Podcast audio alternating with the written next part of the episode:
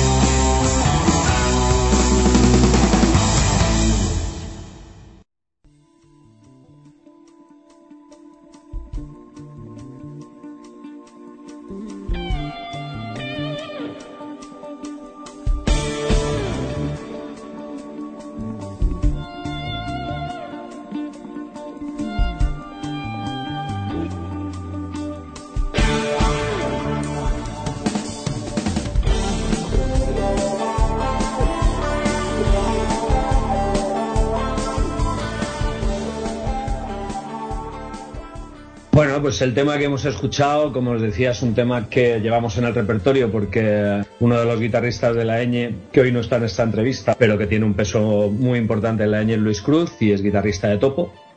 Y bueno, esta canción, eh, yo creo que Topo la escribieron allá por el 79, 80.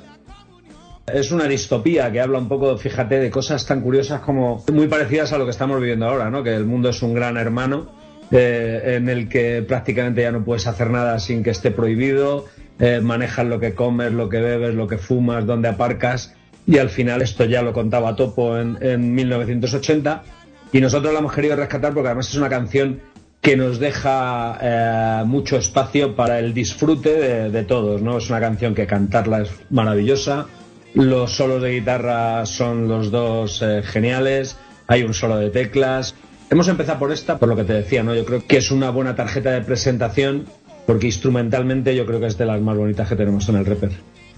Hoy día cada vez más se está eliminando el disco, como también pasa muchas veces con el libro, ¿no? Con el tema digital, que lo descargas eh, electrónicamente y con las canciones con el Spotify, la cantidad de sitios donde se pueden también alojar la música. ¿Es difícil la venta de discos físicamente? La venta de discos es algo que es muy complicado, ¿no? En nuestro caso, pues eh, lo que vemos por compañeros nuestros es que donde más venden discos es en los directos, que digamos que es lo que goza de mejor salud, ¿no? Los conciertos en directo. Pero sí es cierto que también, por otro lado, esa pérdida del concepto del EP o del concepto de disco completo también trae, por otro lado, que tienes acceso a mucha música. O sea, es muy fácil entrar en internet y buscar algo que te llama la atención. Y luego vas tirando del hilo y vas encontrando las canciones de esos grupos. Y bueno, pues también te permite llegar a mucha más gente de una manera mucho más sencilla, ¿no? No es necesario que vayan a comprar tu disco como antiguamente en las tiendas especializadas, sino que ahora cualquiera que se mete en YouTube le llama la atención una canción o le han comentado tal y están viéndote de manera viral pues eh, un montón de gente, ¿no? Pero también se está poniendo de moda el vinilo, ¿no? Nuevamente, ¿no? Siempre la nostalgia siempre vende, ¿no? Por decirlo de alguna manera. Yo particularmente creo que es un formato que, de hecho aquí estoy viendo unos cuantos de los míos aquí enfrente en casa y es un formato que me parece que el tipo de sonido, no solo ya por la nostalgia, pues es más agradecido. Sí, además ese, ese olor que desprendía. el- Yo, yo recuerdo cuando yo empezaba a consumir música, eh, allá por el año 76, 77, una de las cosas que, que más nos divertían, a- tanto a mí como a mis amigos, pues era ir a una tienda de discos, que en cada barrio había una o dos, y mirar discos. Y ibas pasándolos, los ibas sacando a la portada, al sacarlo de dentro, ese olor a vinilo o a cartón. Una maravilla que luego el CD se en- engulló. Y bueno, pues al final yo creo que se está volviendo a eso, como dice Juanjo, por nostalgia. y porque al final yo creo que a la gente le gusta tener ese punto de elegancia, ¿no? De, de consumir la música en, en, vinilo. Ahora es complicado porque yo, por ejemplo, sí que tengo un plato en casa y, y también tengo vinilos, que la verdad que por falta de tiempo no escucho mucho, pero sí que los tengo. Y yo creo que te sientes un poco más sibarita, ¿no? Si consumes la música otra vez en, en vinilo. El CD ha quedado totalmente muerto y bueno, al final Spotify y todas las plataformas para escuchar música digamos en streaming o, o, enlatada también le quita pues mucho romanticismo aunque al final yo entiendo que también es una forma muy fácil de acceder a la música a la venta bastantes modelos ¿no? de aparatos para escuchar el vinilo. Quizás sea por eso, ¿no? Porque los grupos o los cantantes individuales se están retornando, ¿no? Por lo menos no es que hagan muchos ejemplares, pero al menos los que yo entrevisto, todos me dicen, no, es que me piden y siempre hacemos unos cuantos y tal. Sí, sí, la verdad es que sí que como tú bien dices está muy de moda y es muy curioso también no ver los aparatos, los nuevos aparatos, ¿no? Que ves un plato y de repente dices con Bluetooth o con es una especie de crossover entre la nostalgia y el futuro, ¿no? Que estás sí. un en un altavoz Bluetooth, ¿no? Exactamente. Hay como vamos un engendro raro, ¿no? Pero bueno, eh, lo importante es que hagas su papel. Sin ninguna duda, como habíais dicho antes, los conciertos es la base hoy día del cantante. Sí, de hecho, ya te que yo creo que es el elemento de la industria de la música que goza de mejor salud, ¿no? A la gente, por mucho que se vea un videoclip o por mucho que se vea un DVD en directo, no es lo mismo que tener la sensación de estar en un Within Center o estar en un concierto en un garito, en el honky, donde sea, en el que percibe el estado de ánimo de los que te están ofreciendo algo, que pasa algo realmente mágico que es lo que nosotros experimentamos desde el escenario tantas veces, ¿no? Que cuando salimos a tocar con la ñ, pues es un subidón que nosotros unos días estar de una manera, otros días de otra, pero pasa de una manera irrepetible, ¿no? Y yo creo que ese valor que tiene el directo, pues a todos nos gusta, ¿no?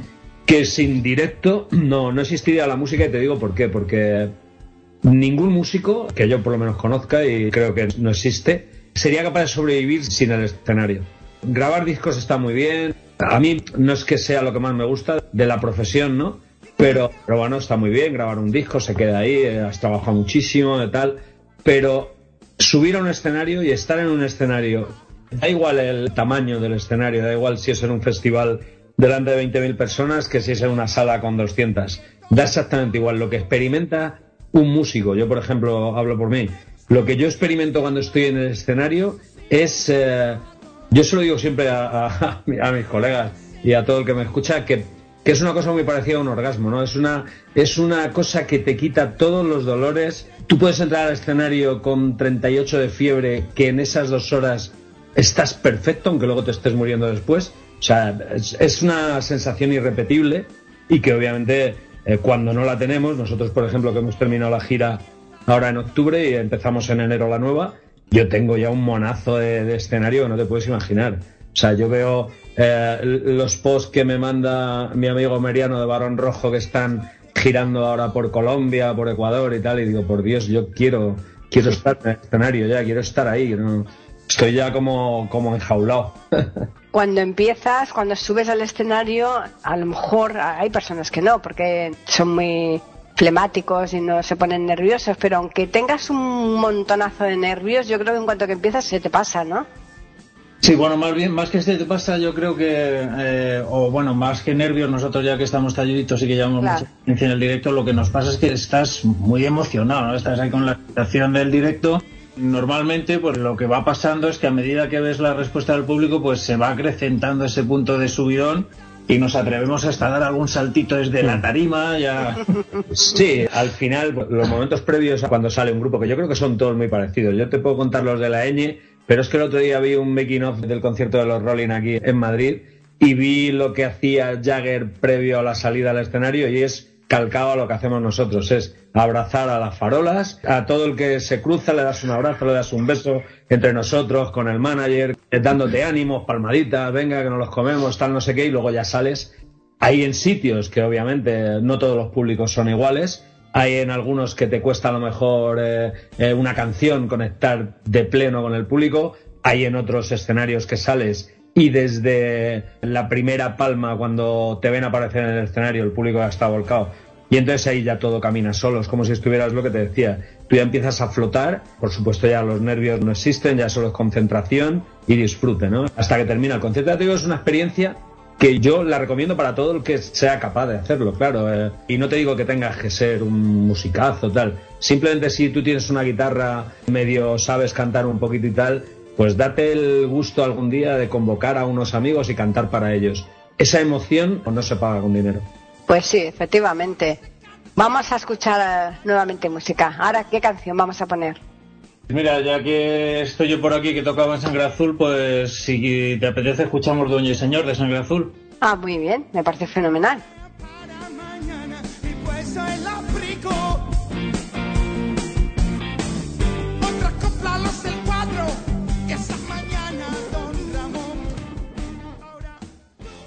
Pueden escuchar otros de nuestros podcasts en eiberoamerica.com.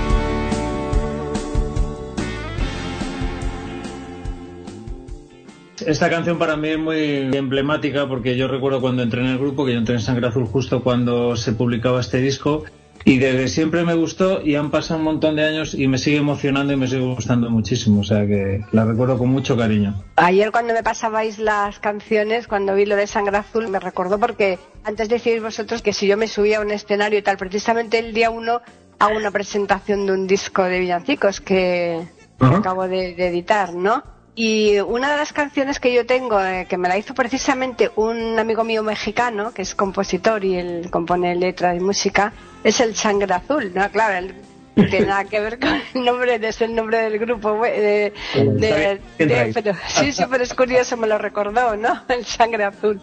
Sí. Bueno, eh, la idea vuestra es dar el salto al otro lado del charco y poder Sí. actuar ahí en Iberoamérica, ¿no? A ver, la verdad es que estamos locos por hacerlo. Hay gente ya trabajando en ese sentido, porque eh, nosotros al final, pues, eh, tantos años trabajando con compañeros del rock español, estás hablando de que nosotros todos empezamos en esto a finales de los 70, 78, 79. Y ahí pues hemos trabajado, hemos coincidido, hemos formado parte de grupos como Barón Rojo, como Asfalto, como todos los grupos que había en España en esa época. Y entonces obviamente a través de, por ejemplo, ahora el manager de Barón Rojo, eh, estuve hablando el otro día con él, y en cuanto vuelva Barón Rojo de la gira, yo sé que ya ha habido contactos con promotores en Ecuador, en Colombia y supongo porque Barón iba a recorrer desde Costa Rica hasta Chile toda Sudamérica y Centroamérica. Y bueno, ya estuvieron en Estados Unidos también antes del verano. Además que yo estoy convencido de una cosa. Latinoamérica ahora mismo el rock está a nivel de popularidad como estaba aquí en los 80. No te puedes imaginar los recintos cómo se ponen, la pasión que le ponen los fans latinoamericanos al rock en español, lo he hecho sobre todo por grupos españoles. Y yo estoy seguro que si nosotros conseguimos, que creo que sí, ir una vez, vamos a repetir todos los años, porque el show nuestro es un pepino y allí lo van a disfrutar muchísimo. Y ya te digo, si conseguimos ir una vez, eh, repetiremos todos los años. Seguro, seguro. Nosotros tenemos aquí mucha audiencia en Hispanoamérica, o sea que eh, seguro que si vo- vosotros vais por allí, la promoción, desde luego, desde aquí la podemos hacer también, eh, cuando ya lo tengáis, ¿no? Más o menos previsto, por supuesto. Sí, sería un gusto. Yo recuerdo con Sangre Azul estuvimos un par de veces en México y la acogida fue espectacular. Pues al igual que nos estamos encontrando con los antiguos fans de nuestros grupos aquí en España, en, en las actuaciones que vamos haciendo, sería un placer enorme pues reencontrarnos también con esos fans, con esos seguidores mexicanos que seguro que guardan buen recuerdo de aquellas visitas también. Fijaros vosotros que aquí, por ejemplo, como tenemos muchísima población de Hispanoamérica, ¿no? Que vienen a trabajar como nosotros hemos ido en otras épocas a Alemania, ¿no? Por ejemplo, cómo están imponiendo también ellos sus ritmos, ¿verdad? Es lógico, ¿no? Tú al final. eh, porque además estamos hablando de comunidades muy grandes, ¿no? Cuando, por ejemplo, mis padres se fueron a trabajar a Alemania, estás hablando de que en una ciudad como Frankfurt había 3.000 españoles, que realmente es muy residual y muy, muy poco, ¿no? Pero es que aquí hay una colonia colombiana en Madrid, que no sé exactamente cuánta gente es, pero mucha. Y al final, claro, sí que es cierto que a más gente pues lo normal es también que se extiendan más necesidades de sitios donde esta gente al final, eh, yo qué sé, pues imagínate una discoteca en la calle Orense que sobre todo te ponen música colombiana, al final todo eso se va extendiendo y yo te puedo decir que mis hijas, que son obviamente españolas las dos, su música favorita es el reggaetón. Claro.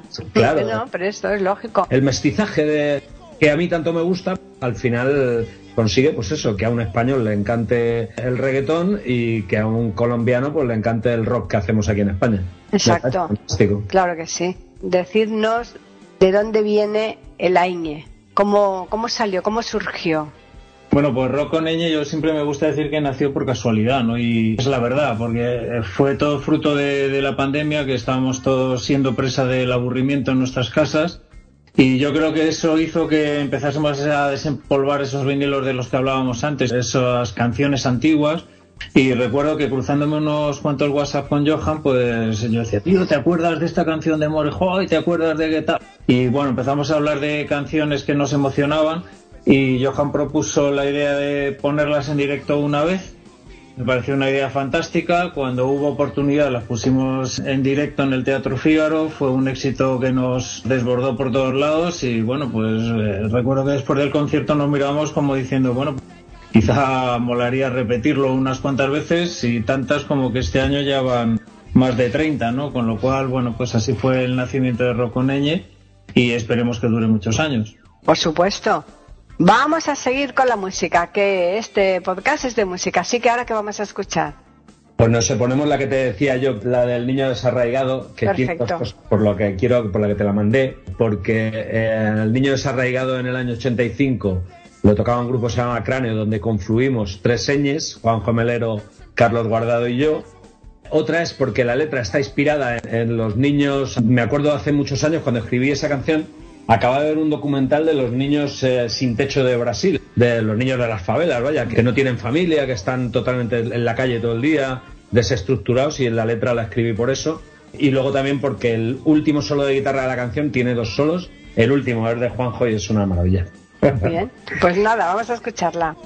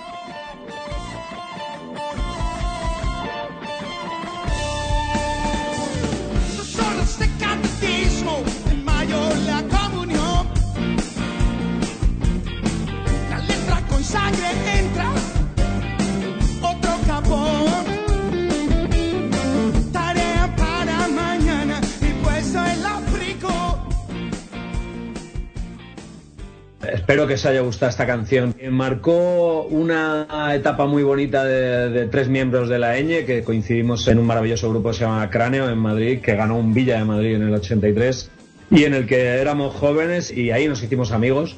Y quizá al final que hayamos coincidido ahora en la Eñe tiene mucho que ver con eso, porque obviamente cuando tú tienes en la cabeza de quieres montar un proyecto, lo primero que te viene a la cabeza son los amigos, ¿no? Y, y por eso Juanjo, Carlos y yo estamos ahora juntos en la Eñe y la canción Niño desarraigado es una letra que está inspirada en los, en los niños de Brasil. Una vez hace un montón de años vi un documental de la vida que llevaban estos niños pequeños que están todo el día en la calle, sin familia prácticamente y como dice la canción, sin amor. Y al final intento hacer una reflexión de contar que eso al final siempre se vuelve contra la sociedad, ¿no? Si tú eh, tiras piedras contra la infancia o contra la gente que en teoría tiene que tener el timón de las cosas a futuro, pues eso se vuelve contra ti y pues lo que dice la canción, ¿no? Claro.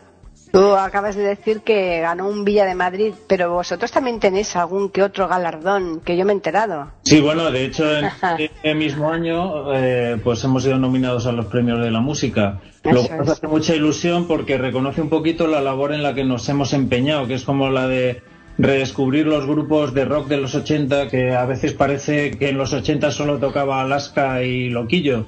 Y hubo otras muchas cosas que pasaron en esa década y que tienen que ver con el rock y de las que nos sentimos muy orgullosos y que reivindicamos. Entonces este reconocimiento en forma de nominación a este premio de la música y basándose en esa labor que estamos haciendo, pues nos hace una especial ilusión. La verdad que fue tremendo cuando nos llamaron desde la oficina, nuestro manager Pablo Rodríguez nos comentó, nos comunicó que INAEN, que es el Ministerio de Cultura, ¿no? Eh, nos habían nominado junto a Rosalén y a, Sole Jiménez eh, de los premios de, de la música 2022.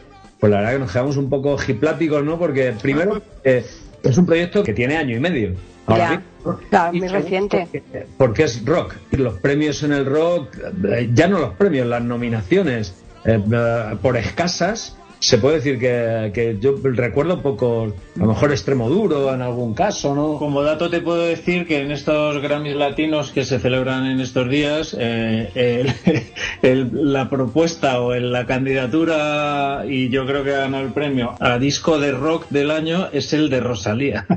Eh, Con lo cual, eh, bueno, vamos. sí. a la cual a la cual admiramos, pero pero rock pero no, se, no se puede decir que, lo que viene siendo Claro, exacto. Nos- Nosotros por lo menos no lo consideramos. No, no lo entendemos así, pero bueno, para nosotros fue una alegría, además lo decimos siempre en los conciertos, porque además nos gusta hacer partícipes de eso, de esa nominación, a la gente que viene a los conciertos, ¿no? Porque al final, en un concierto de rock eh, es como una familia todo, ¿no? Los que estamos arriba y los que están abajo, que nos sentimos un poco bichos raros, sobre todo ya en estos tiempos, ¿no? Y entonces cuando a la gente le decíamos, oye, que nos han nominado a todos, ¿no? A, a nosotros y a vosotros también, ¿no? Nos han nominado a los premios de la música. La gente, bueno, eh, nos daba unos aplausos tremendos, ¿no? Porque también se sienten un poco partícipes y reconocidos, ¿no? En, en esto que es eh, tanto hacer como escuchar rock and roll.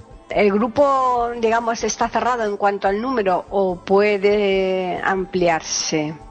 Bueno, en principio somos los que somos y, estamos muy contentos con eso. Lo que sí es verdad es que en algunas ocasiones han venido a colaborar con nosotros algunos compañeros que han tocado pues el concierto completo con nosotros, como algunos invitados, que es muy curioso porque artistas de esta generación y que sienten tanto como nosotros que es necesaria una reivindicación del rock de esa época, pues han venido a cantar sus canciones con nosotros, como José Carlos Molina de Ñu, o Pablo Perea de la Trampa, o Ramoncín, Aurora Beltrán, Alfredo de Barricadas, que eso para nosotros ha supuesto un respaldo muy importante y un acicate muy fuerte pues para seguir con esta tarea, ¿no? Cuando nosotros, obviamente, no hacemos un repertorio solo de canciones de grupos en los que hemos estado, ¿no? Porque entonces nos limitaríamos a, a Asfalto, Topo, Burning, Cráneo y Sangre Azul, ¿no? Que somos los que formamos la banda, ¿no? Entonces, obviamente, hubo muchos más grupos en los años 80 en España que hicieron maravillas, pues como Barón Rojo, Barricada, eh, eh, Zurdos.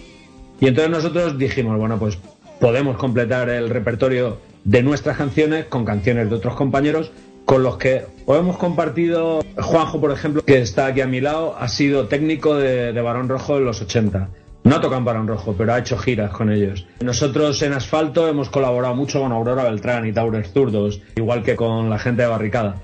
Bueno, pues al final dijimos, nuestro público también se merece un poco, ¿no? Que no nos limitemos a las canciones de los cinco grupos a los que hemos pertenecido, ¿no?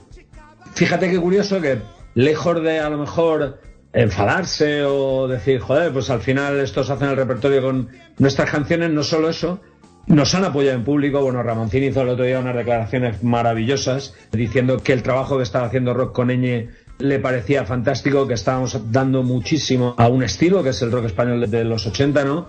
Y que nos estaba muy agradecido, pues que eso lo diga Ramoncín, que Aurora Beltrán, eh, lideresa y fundadora de Taurus Zurdos, se suba a cantar con nosotros, o Alfredo Barricada, o Julio Castejón de Asfalto, o José Carlos Molina de Ñu, eh, eh, pues al final lo que dice Juanjo, ¿no? Es un respaldo muy grande que sentimos nosotros que nos legitima totalmente para tocar esas canciones que no eran de los grupos a los que nosotros pertenecíamos. ¿Por qué hay tan pocas mujeres en rock? Bueno, pues la verdad es que, que yo me lo he preguntado igual que tú un montón de veces, ¿no? Yo tengo una escuela de música, una escuela de rock y gracias a Dios yo creo que cada vez están siendo más las mujeres que se animan al rock. Hombre, ha habido casos de rockeras legendarias, o sea, Lucas Sal, o bueno, pues siempre hay casos, o me viene a la cabeza también Azucena, cantante de Santa, o Leonor Marchesi, ¿no? Pero es verdad que sí que ha sido mayoritariamente de hombres y bueno, pues esperamos que eso vaya cambiando también de aquí en adelante. La problemática de los grupos es que cuando hay algún miembro que, que se tiene que se marcha, por las razones que sean, por diferentes circunstancias, no siempre es fácil sustituirlo, ¿no? Efectivamente no es, no es fácil, pero también pasa una cosa que en nuestro caso, por nuestra idiosincrasia, que Roconeñe, que formamos eh, parte de bandas de los 80, pues sí somos muchos los compañeros que cumplimos, digamos, estos requisitos. Entonces, en mi caso, yo alguna vez que no he podido asistir a algún concierto y ha venido Eduardo Pinilla, que es eh, guitarrista de Coz, guitarrista de, de Barning, sea, que ha tocado con innumerables formaciones y que, bueno, pues eh, efectivamente cada uno aportamos cosas diferentes cuando uno de nosotros no está, ¿no? Pero no es tan complicado como sería en otros casos. La composición, o sea, que vosotros cantáis, interpretáis piezas, pero no siempre todas son vuestras, ¿no? Hay muchas canciones que sí, obviamente, porque es lo que te digo, eh, y hay obviamente canciones que no hemos escrito nosotros, pero que hemos defendido en los escenarios. Pues, por ejemplo, Luis Cruz lleva en topo desde que tenía 17 años.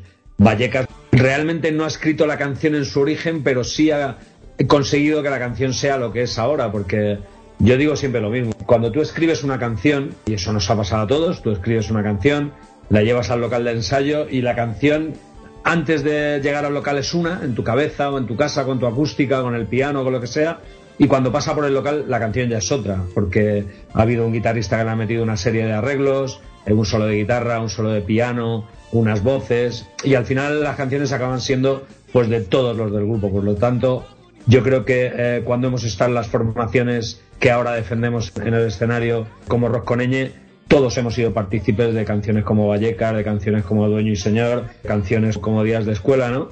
Y las sentimos nuestras. Sí, hay algunas que incluso pues hemos participado en su composición, como es el caso de, de Melero, las de Sangre Azul, ¿no? Y bueno, al final, todos los que estamos en la banda, eh, de alguna forma, después de 40 años, si no has escrito una canción, muy malo tienes que ser, ¿no? Y todos hemos escrito. Y nos gustaría también, eh, porque nos lo han propuesto un montón de veces, tanto de la oficina, como de alguna discográfica el hecho de que sacáramos una canción como rock con ñ, ¿no? No todos estamos de acuerdo, eh, los, los seis miembros del grupo, hay unos que dicen que sí, otros que dicen que no, que al final somos lo que somos y que tampoco debemos... Pero a mí, la verdad que justo has, has ido a tener aquí hoy contigo a los dos que sí quieren hacerlo, ¿no? A ponerlo en las pilas y decir, oye, como rock con ella también sabemos escribir y vamos a hacer esta canción y yo creo que al final, como somos muy cabezones, lo conseguiremos. Pues seguro que sí. Es que las cosas no hay más que proponérselas, ¿verdad? Sí. Pero eh, vivir de la música es muy complicado, ¿verdad? Bueno, vivir de la música es bastante complicado, efectivamente, pero bueno, pues eh, se puede. Yo a veces voy a dar charlas en los colegios y me hace mucha gracia, ¿no? Porque eh, digamos que es como la cuestión de las tres preguntas o de las tres respuestas, por decirlo de alguna manera. En, eh, nosotros culturalmente digamos que tenemos un poco menospreciado, minusvalorado el aspecto de la música como profesión, ¿no? Y cuando tú tienes, te acercas a alguien y te pregunta, te dice, bueno, ¿y tú a qué te dedicas? Y dices, no, soy músico y tal. Y dice, bueno, ya, pero me refiero a que en qué trabajas. claro, claro. Soy músico. Y viene la tercera pregunta, es, ¿y, y, y te ganas la vida con ello? Y dices, sí, soy músico. O sea, que aquí decir que eres músico te cuesta tres respuestas. Y en otros países, yo recuerdo una época que viví en Estados Unidos y una conversación de ascensor que me preguntó exactamente lo mismo. Un, una persona con la que coincidía en el ascensor me dice, bueno, ¿tú a qué te dedicas? Y digo, no, soy músico. Dice, ah, vale. Y yo le pregunté, ¿y tú? Dice, no, soy guionista. Ah, vale. Y no hay más preguntas. Pero, digamos que nosotros culturalmente lo tenemos un poco más complicado. Bueno, a mí la verdad es que si alguien me, me dijera ahora mismo que es guionista, también le preguntaría eso. ¿Y, de, y de- y de- y en qué ¿De qué tra- vives, no? y en qué trabajas? Pues eso, digamos que sí que hay una, una remora cultural eh, con respecto a la profesionalización de, de la música y otras artes, ¿no? Y, y Claro. tiene mucho que ver con el país en el que vives. Obviamente hay países en los que vivir del arte es muy complicado y España es uno de ellos, ¿no? Mi hija, cuando iba a empezar la universidad, iba a hacer eh, biología y yo estaba encantado. Y de repente un día me viene a casa y me dice, quiero estudiar eh, cine. La carrera que tiene que ver con Sí. el cine, vaya. Y mi otro hijo está terminando ahora el título de entrenador de fútbol. Ajá. Entonces dije, vale, o sea que voy a tener que manteneros hasta los 50, imagino, porque a la del cine y al del fútbol, ¿no? Pues sí, eso, es eso pasa en complicado. España, ¿no? Y al final, pues, ser músico en España es muy complicado. Para ser músico tienes que tocar continuamente y no solo en el proyecto tuyo, porque, porque eso sí que es imposible. Nosotros, fíjate, que con la ñ hemos hecho este año 30 conciertos y no podríamos vivir solo con lo que hemos ganado. Nos daría para vivir cuatro o cinco meses. Claro. Obviamente cada uno luego tiene sus, sus proyectos o toca en otras historias o nos dedicamos, yo por ejemplo tengo otra empresa de nada con la música.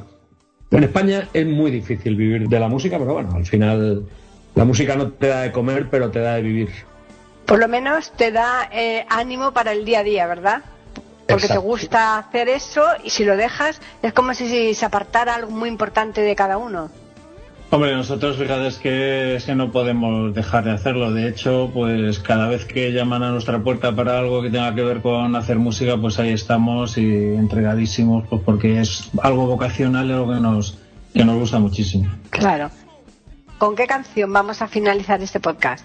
Pues yo creo que conmueve tus caderas, ¿no? Que es otra de las que grabamos también nosotros y las que solemos tocar en directo y que es una fiesta que nuestro compañero Carlos Guardado y a veces cuando viene también eh, Cacho Casala a la batería o viene Eduardo Pinilla han estado en Barney pues más de 30 años. Lo tenemos ya muy interiorizado y, y la verdad es que es un tema muy divertido para los directos. Bueno, pues vamos a escucharla. ¿Qué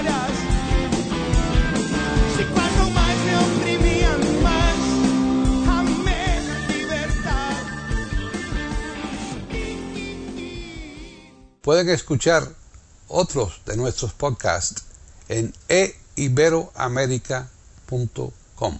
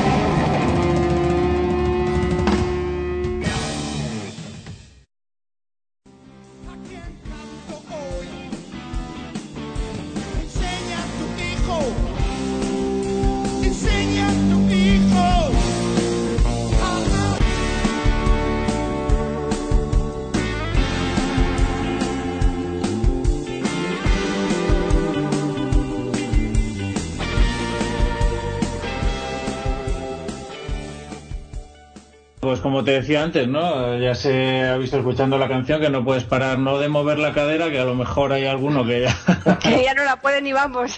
ya no la puede mover, pero por lo menos el pie sí que se puede mover. Claro, claro. Que el podcast hay que acabarlo pues con eso, con movimientos. Si estamos hablando de rock, no podemos estar parados, ¿eh? Mira, yo hice una gira, probablemente la gira más bonita de mi vida, por lo que me tocó vivir en diferentes países, y era con Albert Hammond, el padre del guitarrista de los Strokes, de Albert Hammond Jr., que ya era un señor pues de 74 años, ¿no? Y para mí me hacía mucha gracia porque él, llegaba- él estaba muy en forma, corría 6-7 kilómetros diaarios, entonces se ponía a saltar en los conciertos y decía, venga, háganlo ustedes conmigo, y mirabas a la primera fila y ya tres señores con tacatá, uno con una, una muleta y otro en silla de ruedas, y creo que se le ha concepto, pero bueno. Pero es que es verdad que el rock nos mantiene jóvenes y, Sí. y nos anima. Yo en los conciertos nuestros eh, sí que es cierto, aparte de que hay una cosa que mola mucho, que es que vemos cada vez en nuestros conciertos más gente joven. Imagino que por esa diversidad de estilos que llevamos, porque lo mismo te hacemos un tema de Barón Rojo que hacemos un tema de Barney, ¿no? Como Mueve tus caderas, que es un tema más rock and roll, ¿no? Y al final, pues, hay esa mezcolanza de públicos, ¿no? Pero yo sí que veo que la gente, además gente de... eh, nosotros somos todos cincuentones y yo veo que la gente de nuestra edad lo da todo, bailan como si no hubiera un mañana. Hay momentos en los que yo ya pido a la gente que... eh, porque hemos hecho mucho teatro. En el teatro eh, molan, pero al final la gente está sentada, ¿no? Y llega un momento en el que yo ya no puedo más y les digo, levantaros, que y sobre todo con algunas de estas canciones, ¿no? Con Mueve tus caderas o con Sábado a la noche de Morris, que también lo hacemos.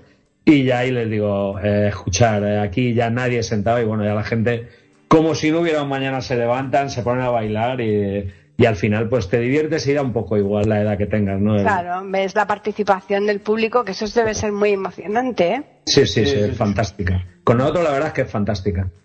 Bueno, pues antes de finalizar, contadnos los proyectos que tenéis más inmediatos. Bueno, pues lo, lo más inmediato y lo más inminente es comenzar nuestra segunda gira, que se va a llamar Mi rollo es el rock con ñ. Comenzaremos el 14 de enero ya en, en Cantalejo en una concentración motera, lo cual yo creo que más del rock no se puede ser. Entonces, bueno, pues ese es nuestro primer proyecto y nuestra primera cita, ¿no? Sí, yo- Cantalejo, que es en Segovia, ¿no? Sí. No sé si- Eso es. Es en Segovia, vamos a pasar Sí, un poco de frío, sí, pero... sí.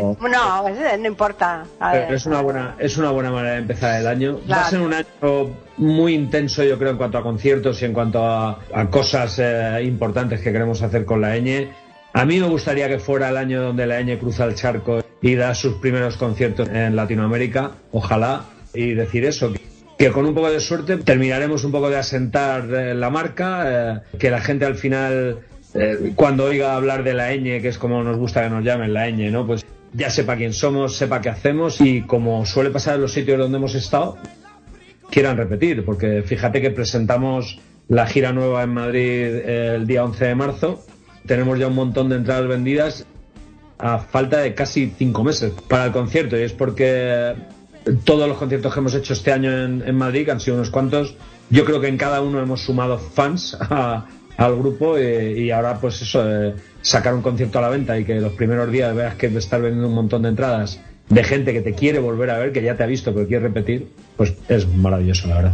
Pues sí, ¿dónde la haríais? ¿En aquí Madrid? Eh, lo tenemos en Madrid en la sala Copérnico, una Ah, sala preciosa que hay en Argüelles Y que suena muy bien. y que suena muy bien. Te invitamos a todos los que quieran asistir a que vayan porque aparte de que el concierto nos van a dejar de cantar y de bailar en ningún momento, es una sala, ya te digo, muy muy bonita. Sí, sí, no, la conozco. Yo vivo aquí muy cerca. Yo vivo aquí en Alberto Aguilera, o sea que la conozco muy Ah, bien. pues nada, lo, lo tienes a huevo para... Por eso la conozco muy bien. Bueno, eh, la verdad es que yo estaría mucho más rato con vosotros, pero mm, antes de dar ya por el, de echar el cierre, decirnos los nombres de los otros cuatro que no están aquí para que los oyentes que nos están escuchando y que no os conozcan, que ya sepan perfectamente todos los integrantes del grupo. Bueno, pues aparte de Johan y la presencia mía en el grupo, está Luis Cruz en la guitarra, está Carlos Guardado en el bajo, está Nacho de Lucas en el teclado y está Arturo García en la batería. Miembros todos, como ya hemos repetido, pues de Topo, de Burning, de Asfalto y me caso de Sangre Azul. ¿no? Y Caneo, en el caso de Johan de nosotros. Exacto, sí. Eh, disco de momento a la vista no, ¿no? Bueno, pues es uno- una de las cosas que está que, Que está debate. que está en, en proyecto y bueno, lo que sí nos gustaría es esto que hacemos en directo, pues meternos a un estudio y grabarlo y luego también pues ver esa otra posibilidad de generar alguna canción compuesta por nosotros también, ¿no? Ya, bueno, sí. esperemos- si en ese debate, si en ese debate hay que votar, yo voto a favor de que se lo saquéis. Por, por supuesto, porque además he- hemos sido, hemos sido, hemos sido un poco torpes y hemos hecho un grupo par. Por lo cual es un problema, porque el otro día tuvimos una reunión de balance de, de lo que ha sido este año y lo que queremos que sea el que viene, y yo creo que votamos una cosa y empatamos a tres. Fíjate. Mira que somos gilipollas. Teníamos Bueno. un grupo de siete o de cinco. Claro, bueno, pues en este caso mi voto es a favor de... Se lo diremos al grupo, que tu voto tiene que contar como, Que sea como vinculante. válido. Exacto. bueno, pues ahora decirnos dónde pueden contactar los oyentes que nos están escuchando con vosotros. Si alguien quiere comentar alguna cosa sobre esta entrevista o animaros eh, Pues, o preguntaros redes, cualquier cosa, ¿dónde pueden contactar con vosotros? En redes nos pueden buscar en Rock con todo el rock español de los 80. Luego tenemos una página web que creo que ya la tenemos pública hoy, si no va a estar a punto, que es rockconñ.es. En el momento que en internet pongan Rock con Ñ, ahí van a encontrar cosas, van a encontrar vídeos. Si quieren llegar hasta nosotros, es tan fácil como poner eh, Rock con Ñ, todo el rock español de los 80. Ahí estaremos para hacer más grande la comunidad de la ñ, ¿no? Eh, que mola la comunidad. Desde luego. Solo, solo con Rocco Neñe ya sale, ¿eh? porque lo, Sí, lo, sí. lo- lo puedo decir con seguridad porque lo he, lo he comprobado yo. Hemos sido buenos chicos y hemos trabajado para que eso pase, para que Sí. hemos currado un montón este año para que Rock con Ñ ya esté ahí en los primeros sitios de, de internet. Exacto. Pues nada, vamos a darles también a los oyentes los medios que tienen para que se puedan poner en contacto con nosotros, que por un lado es el correo, que es eh, platicando arroba eiberoamerica.com y el Twitter eiberoamerica con las iniciales E, I y la A de América en mayúsculas. Ya solamente eh, agradeceros a los dos que hayáis dedicado todo este rato para charlar conmigo y contarles a los oyentes un montón de cosas de los proyectos de Roconeñe. Pues nada, muchas gracias a ti, a mí se me ha hecho muy Ha corto. sido un placer y nada, que ojalá que tengamos muchas más cosas que contar la próxima vez que nos veamos. Ah, eso, es- eso seguro, ¿eh? Eso seguro. Aquí, bien en, en- en las actuaciones que tengáis en directo o cuando vengáis aquí, porque esta es la primera vez, pero yo espero que repitáis. Sí, sí, ojalá. Ojalá que estemos contando qué tal nos ha ido nuestra gira iberoamericana. Exactamente. Pues nada, y a los oyentes también agradecerles la atención que nos prestan cada semana y emplazarles para que regresen el próximo miércoles a iberoamerica.com y nosotros nuevamente tendremos aquí un podcast de Platicando Podcast Rescatando Música Olvidada.